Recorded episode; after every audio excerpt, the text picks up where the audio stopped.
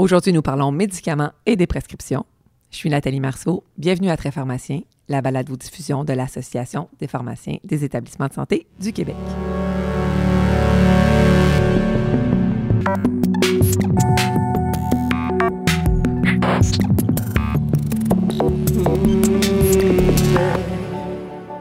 Bonjour chers auditeurs, je, je m'excuse un petit peu pour ma voix éraillée aujourd'hui. J'espère que je ne vais pas trop irriter vos oreilles. Nous parlons des prescriptions. On sait que plus de 30% des hospitalisations de personnes âgées à l'hôpital sont reliées à un problème relié à la pharmacothérapie et plus de 55% de ces problèmes sont jugés évitables. Avec la publication récente des résultats des projets PEPS et Opus AP, on a démontré clairement le rôle majeur du pharmacien dans l'usage optimal des médicaments et dans la déprescription. Pour en discuter avec nous aujourd'hui, nous recevons Sabrina Almassi, qui est pharmacienne au 6 de la Montérégie Centre à l'hôpital du Haut-Richelieu et elle est également membre du RPE de gériatrie. Bonjour Sabrina. Bonjour Nathalie. Écoute, en commençant Sabrina, j'aimerais que tu me dises c'est quoi, comment on définit la déprescription? Alors, la déprescription, c'est un processus supervisé et planifié de réduction des doses ou d'arrêt d'un médicament qui pourrait être nocif ou ne plus être bénéfique pour le patient. À partir de quand on va parler de polypharmacie? 5, 8, 12, 15 médicaments? Effectivement, c'est pas clair dans la littérature. Euh, certaines références vont parler de 5 médicaments, d'autres vont parler de 10. Donc, on n'a pas de définition claire pour ce qui est la polypharmacie. Écoute, afin d'illustrer notre réflexion associée à la déprescription, je te propose de discuter d'un cas hypothétique là, euh, que j'ai inventé. Là. Écoute, posons M. Tremblay, euh, le Québécois de 4, ans, qui est admis à l'hôpital suite à une chute. Euh, nous, on le rencontre comme pharmacien sur l'unité de soins, puis on apprend bon, qu'il prend de l'aspirine 80 mg, euh, du pantologue, du ramipril et de la torvastatin. Quand on regarde ses signes vitaux et ses laboratoires, ils sont euh, tout à fait normaux, sans particularité. Parlons d'abord de son aspirine. En cherchant un peu dans le dossier, on ne retrouve pas d'antécédent de maladie cardiaque claire. Qu'est-ce qu'on devrait penser de l'aspirine chez ce patient-là, particulièrement qui semble être en prévention primaire? On retrouve encore beaucoup d'aspirine en prévention primaire dans les dossiers des patients. Euh, ce qu'il faut savoir, c'est que les bienfaits sont très inférieurs par rapport à l'aspirine en prévention secondaire dans les études. Euh, selon euh, les études, on doit traiter plus de 10 fois plus de patients en prévention primaire pour prévenir un événement qu'en prévention secondaire. Donc, si je traduis ça, ça serait par exemple que notre nombre de patients à traiter en prévention primaire serait par exemple de 500 et en prévention secondaire, il serait de 25 à 50. Donc, c'est vraiment une grosse différence. Ensuite, bon, même les lignes directrices qu'on retrouve euh, au Canada nous dit que ce n'est pas conseillé, à part, par exemple, euh, chez un patient qui aurait vraiment des, des gros risques cardiovasculaires et un faible risque de segment. Finalement, il faut savoir qu'il y a encore des études qui sortent sur le sujet, dont trois études en prévention primaire qui sont sorties en 2018 qui sont venus un peu clore le débat sur euh, l'aspirine en prévention primaire, je crois, parce que les trois étaient négatives.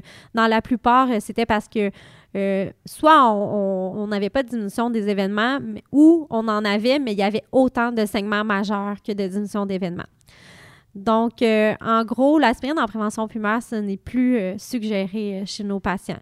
Il euh, faut toutefois faire attention. Des fois, on peut avoir des, indications un peu cachées. Est-ce qu'il a fait un événement dans un autre hôpital? On peut regarder aussi euh, le MIBI, un CT scan de la tête, voir s'il y a un, AVC ancien. Euh, en tout cas, ça pourrait être peut-être à discuter avec le médecin parce que il peut toujours avoir un événement à quelque part qu'on n'a pas vu. c'est pas, on peut, on ne peut jamais être sûr à 100% que le patient n'a pas fait d'événement et que c'est en prévention primaire. Mais on peut prendre le risque de le cesser quand même. Parfait. Là, évidemment, là, on trouve du Pantoloc 40 mg une fois par jour euh, dans le dossier également. Puis encore là, on ne trouve pas d'antécédents de, dyspepsie ou d'ulcère gastrique et ça fait quand même plusieurs années que monsieur en prend. Euh, donc, on ne peut que supposer qu'il le prend parce qu'il prend de l'aspirine en, en cytoprotection. Qu'en penses-tu? Euh, c'est sûr que aussi, parfois, le patient peut être allé à l'hôpital, avoir eu un petit, un petit épisode de RGO et à ce moment-là, le, médecin a débuté un IPP.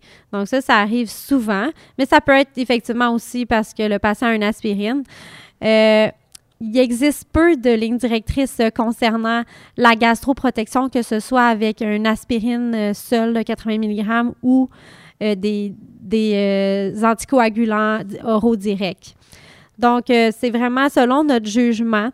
Euh, il existe un vieil algorithme qui date de 2010 qui nous dit que si le patient, par exemple, est âgé, a de l'aspirine et en plus des symptômes gastro-intestinaux, à ce moment-là, on pourrait mettre un IPP comme gastroprotection.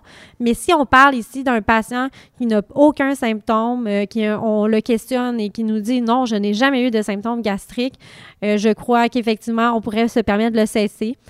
On peut aussi regarder, par exemple, si le patient est sujet à faire de, l'anémie. Ça, ça, pourrait être une raison qui nous, qui nous dirait, bon, si jamais l'aspirine reste au dossier, on pourrait peut-être garder l'IPP. Donc, euh, encore là, c'est gris et on n'a pas de réponse claire pour euh, les IPP en gastroprotection. Peux-tu me rappeler un peu les risques associés à l'utilisation des IPP? Oui, bien sûr. C'est surtout des risques à long terme. Euh, donc, des risques de malabsorption, par exemple, de la vitamine B12, des risques du magnésium aussi. Et aussi, c'est une augmentation des risques de fracture, dont la fracture de la hanche et une augmentation des infections comme le C difficile et les infections respiratoires. Donc, c'est des risques non négligeables, mais surtout avec une utilisation à long terme. Donc, c'est pour ça que notre AMQ maintenant ne couvre les IPP pour une période de 90 jours. Pour la plupart des indications, c'est parce que après 90 jours, théoriquement, ça ne serait plus indiqué. C'est étudié pour à peu près 4, euh, 8 à 12 semaines pour euh, ce qui est des dyspepsies ou du reflux gastro-œsophagien. Bon, mettons pour M. Tremblay, on décide de cesser son pantologue. On va faire ça comment? Euh, parce qu'on craint l'acidité rebond, n'est-ce pas? Oui, on peut craindre l'acidité rebond. Cependant, selon euh, l'algorithme du prescribing.org, euh, il n'y aurait pas de meilleure manière. On pourrait sevrer le médicament tranquillement pour éviter l'acidité rebond. Le problème, c'est qu'on a peu de doses avec nos, euh, nos de la pompe à proton. Donc, ce qu'on va faire, c'est qu'on va essayer de diminuer de moitié si possible, puis après, on va sauter un jour sur deux, puis un jour sur trois et le cesser. Mais selon theprescribing.org, eux, ils disent qu'on pourrait le cesser complètement et que le patient le prenne pérenne euh, s'il y a des symptômes et que ça pourrait être tout aussi efficace pour cesser l'agent. Euh, personnellement, je trouve que ça plaît à l'esprit de, sevrer l'agent tranquillement pour éviter l'acidité rebond, comme on disait. Bon, M. Tremblay prend également du ramipril 5 mg d'IE. Comme je l'ai dit un peu plus tôt, ses signes vitaux sont beaux, euh, ses laboratoires sont beaux. Sa tension artérielle pendant l'hospitalisation, elle oscille entre 135 sur 135 140 sur 85 90. Donc on, est dans les cibles, mais il a quand même été admis pour une chute. Il a quand même 86 ans. C'est quoi les dernières recommandations en regard des cibles de tension artérielle en gériatrie? Oui, ces recommandations-là ont changé dans les dernières années. Donc, on se souvient avant, dans nos lignes directrices canadiennes, on nous disait de viser une systolique en bas de 150 chez nos personnes âgées de plus de 80 ans. Cette cible-là a été enlevée depuis l'étude du sprint euh, qui a paru euh, il y a quelques années où on démontrait qu'on diminuait la mortalité des événements cardiovasculaires à viser des tensions plus basses et ce, même chez les personnes âgées.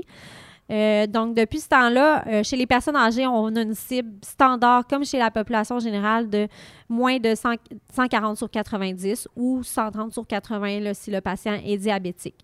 Donc, c'est c'est comme dire que dans les lignes directrices maintenant, on n'a plus vraiment de section consacrée aux personnes âgées. Ils sont rendus avec les mêmes cibles que tout le monde. On va juste dire cependant qu'on ne devrait pas faire un contrôle intensif, donc une, de viser en bas de 120 chez des patients qui sont en établissement. Donc, ça ne nous dit pas grand-chose. T'en penses quoi, considérant que souvent les personnes âgées sont exclues des études, n'est-ce pas? Oui, bien, cette étude-là euh, nous montre, bon, euh, il y avait plus de 2600 patients âgés de 75 ans et plus. Parce dans l'étude Sprint? Oui, dans l'étude Sprint, on a fait une sous-étude Sprint chez les patients âgés. Donc, ils ont, ils ont pris ces patients-là, il y en avait plus que 2600, comme j'ai dit. Et il y avait les mêmes résultats, là, une diminution des événements cardiovasculaires, de mortalité, et il n'y avait pas d'augmentation des effets secondaires qui étaient significatifs, même s'ils prenaient les patients les plus fragiles. Mais si on regarde les critères d'exclusion, on voit que tout diagnostic de démence euh, était exclu, euh, les diabétiques, les incidents cardiaques, euh, ceux qui avaient une tension systolique en dessous de 110 après une minute, je crois. Il y avait aussi avait peu de patients avec HTO, donc on en voit souvent, nous, chez nos patients fragiles. Bref, je trouve que cette étude-là incluait plus ou moins des vrais patients fragiles, comme on en voit par exemple en UCDG à l'hôpital. Et euh, les nouvelles cibles des lignes directrices, ben, on les suit plus ou moins en, pratique. On, va, on va garder l'ancienne cible, je dirais. Et ça, c'est un peu une opinion personnelle, là, Mhm. rendu là. Mais on va surtout pas faire des contrôles euh, intensifs euh, avec des systoliques en bas de 120. Fait que dans le cas de M. Tremblay, vu qu'il était admis pour une chute, est-ce qu'on pourrait réévaluer ou penser à réduire la dose légèrement, peut-être? Ben, il faudrait voir avec ses pressions. Selon les pressions que vous m'avez dites, euh, ils ont l'air corrects. Et il faut savoir que euh, les antihypertenseurs ne sont pas directement associés aux chutes. C'est via l'HTO qu'ils causent des chutes. Donc, il faudrait va- évaluer peut-être chez ce patient-là, est-ce qu'il y a un, un contrôle de HTO qui est positif, donc faire une tension euh, couchée debout. HTO étant hypotension orthostatique. Oui, exactement. Excusez-moi. M- Tremblay prend également de l'atorvastatine 10 mg au coucher. Il nous, dit qu'il a débuté euh, son, son il y a plus que 20 ans parce que son cholestérol n'y était pas beau. Est-ce qu'on devrait envisager de cesser la statine? Particulièrement, c'est la même question qu'avec l'aspirine, particulièrement si on est en prévention primaire chez un patient âgé. Euh, la cessation des statines, euh, vous pourrez aller voir dans la fiche du ROGQ, il y a un, tr- un très bel algorithme pour euh, nous aider à prendre ce- cette décision-là. Donc, il faut dire en partant que nos études chez les personnes âgées pour les statines, il y en a très peu, que ce soit en prévention primaire ou secondaire. Donc, en prévention secondaire, on, aurait des, résultats comme des diminutions de une diminution de mortalité, mais en prévention primaire, euh, non, il y a juste peut-être une petite diminution des événements, mais ça n'a aucun effet sur la mortalité. Donc, moi, je suis un peu ce qui, dit, ce qui est dit dans l'algorithme du ROGQ, Quand tu Ça dis l'algorithme du rejet Q, Ah oui. c'est? du regroupement des UCDG et des services hospitaliers en gériatrie du Québec. Donc, on va mettre la, la référence ainsi que toutes les références associées euh, aux discussions euh, sur le site de l'APES au www.apesquebec.org barre oblique balado diffusion. Donc, euh, comme je disais, dans la fiche du ROGQ, il y a un algorithme pour permettre de prendre cette décision-là. Et tout d'abord, on va euh, se fier à est-ce que la- le patient a une espérance de vie de plus ou moins 5 ans? C'est sûr que c'est difficile à calculer, mais il y a quand même des outils qui existent par rapport, par exemple, à la vitesse de marche. Ça serait un bon prédicteur de l'espérance de vie. Dans le fond, c'est relié au fait que les études avec les statines euh, durent en moyenne 5 ans. Donc, notre patient, ben, j'ai pas vraiment d'infos à savoir euh, son espérance de vie, c'est quoi, mais euh, en me fiant à ses facteurs de risque, il a l'air d'en avoir peu parce qu'il n'a jamais eu de, maladie cardiovasculaire, il semble pas avoir de diabète, donc probablement qu'on pourrait la cesser, mais il faudrait regarder le dossier plus en profondeur. Parfait. En faisant l'histoire avec M. Tremblay, son histoire pharmacologique, on apprend qu'il prend aussi de l'alandronate 70 mg une fois par semaine, associé à du calcium et de la vitamine D. En fait, il le prend, faut que je le dise vite, là, parce qu'il le prend de temps en temps quand il y pense. Euh, quand on lui pose la question, avez-vous déjà fait des fractures? Euh, il répond que non. Qu'est-ce qu'on devrait faire avec les agents antirésorptifs dans, dans une situation semblable? En fait, euh, ce qu'il faut faire, c'est vraiment évaluer le risque fracturaire. Euh, ça peut être difficile parce que le, mieux pour ça, c'est d'avoir une ostéodensitométrie. Rendu à l'âge de 86 ans, euh, dépendamment le patient, s'il est très fragile ou pas, s'il est en résidence, on n'ira pas nécessairement faire ce test-là. Ça peut, ça occasionne un déplacement, ça peut occasionner peut-être un peu d'anxiété chez le patient. Donc, à ce moment-là, c'est raisonnable, je crois, d'évaluer le risque fracturaire selon les facteurs de risque du patient. Donc, pour ça, on peut euh, consulter le score FRAX euh, qui existe, euh, qui est facilement trouvable sur Internet. Donc, à ce moment-là, on peut regarder, bon, le patient, est-ce qu'il y a une prise d'alcool? Est-ce qu'il est fumeur? Est-ce qu'il a déjà fait des fractures? Est-ce qu'il a pris des corticostéroïdes? Donc, ça, c'est tous des facteurs de risque. Et aussi, regarder peut-être, est-ce que de toute façon, le patient n'a pas la fonction rénale nécessaire pour, pour prendre le médicament? Et de, à ce moment-là, on pourrait euh, réévaluer, par exemple, est-ce que le patient a un risque fracturaire euh, faible, modéré ou élevé et penser peut-être à faire un congé thérapeutique euh, selon la situation. Quand on fait des congés thérapeutiques, on va les faire sur combien de temps? Ça dépend de l'agent qui est utilisé. Par exemple, on va dire un- que si on prend le résidronate, ce serait mieux de faire un congé de un an versus l'acide zoledronique qu'on pourrait aller jusqu'à trois ans. Donc, généralement, on prédéfinit la durée du congé et après le congé, on réévalue le risque fracturaire du patient pour savoir si on redébute ou non la biphosphonate. Et si durant le congé, il s'avère qu'il y a une fracture, ben à ce moment-là, on pourrait la redébuter. Bon, fait qu'on a un petit peu de travail à faire dans le dossier de M. Tremblay. Je me demandais, mettons que ça avait été une Madame Tremblay, puis qu'on aurait trouvé un petit peu de prémarine dans le dossier, 86 ans, une petite prémarine euh, 0.325. euh, Qu'est-ce qu'on fait avec ça? À partir de quand est-ce qu'on va cesser les hormones chez les, chez les femmes âgées? En fait, il n'y a pas de ligne directrice claire sur les patientes chez qui on devrait réévaluer ou arrêter l'hormonothérapie. Euh, J'ai beaucoup cherché. Il y a même un communiqué euh, de la Société nord-américaine de ménopause qui, euh, qui nous dit, dans le fond, qu'on ne devrait pas arrêter l'hormonothérapie seulement à cause de l'âge de, de la patiente et qu'on peut poursuivre celle-ci si les risques ont été discutés avec la patiente en calculant bien son risque cardiovasculaire et aussi si la patiente euh, a des, certains risques, bien, il faudrait la suivre. Donc, on tente toutefois de donner la plus petite dose, la dose la plus faible efficace possible. Rendu à 86 ans, c'est sûr qu'on on pourrait la réévaluer. En moyenne, les, euh, les symptômes vasomoteurs vont durer 7 ans, mais il y a certaines femmes chez qui ça va durer plus de 15 ans. Peut-être qu'elle fait partie de ces femmes-là. Donc, euh, il faudrait en discuter avec elle et peut-être qu'on pourrait essayer de cesser l'hormone pour voir euh, si, ça si les symptômes disparaîtraient et ça diminuerait du même coup son risque cardiovasculaire, son risque thrombotique et aussi son risque, par exemple, de cancer du sein. Alors, on va faire ça comment? On va-tu cesser un jour sur deux, un jour sur trois? On cesse du jour au lendemain? Comme les IPP, il n'y a pas de ligne directrice sur la façon de sevrer ou cesser l'hormone. Euh, il n'y aurait pas de meilleure manière. Euh, je trouve que ça plaît encore à l'esprit de sevrer graduellement. Et on dit d'ailleurs que si la patiente avait des symptômes vasomoteurs sévères avant le traitement ou si elle a un échec à la cessation abrupte, mais on devrait faire un sevrage graduel. C'est sûr que là, elle prend déjà une petite dose, donc ça serait à voir euh, avec les compromis si ça- s'ils se coupent et s'il y a des plus petites doses qui existent. Une autre question que je me pose, là, euh, oublions nos cas, là, euh, qu'est-ce qu'on fait avec les inhibiteurs de l'acétylcholinestérase comme euh, le donépésile ou la mémantine? Quand est-ce que, que les risques commencent à surpasser les bénéfices? En fait, automatiquement, on doit réévaluer le traitement chez tout le monde aux 6 à 12 mois. Ça, ça fait d'ailleurs partie des critères RAMQ, puisque euh, la maladie d'Alzheimer, c'est une maladie neurodégénérative, donc euh, ça va toujours aller en se dégradant.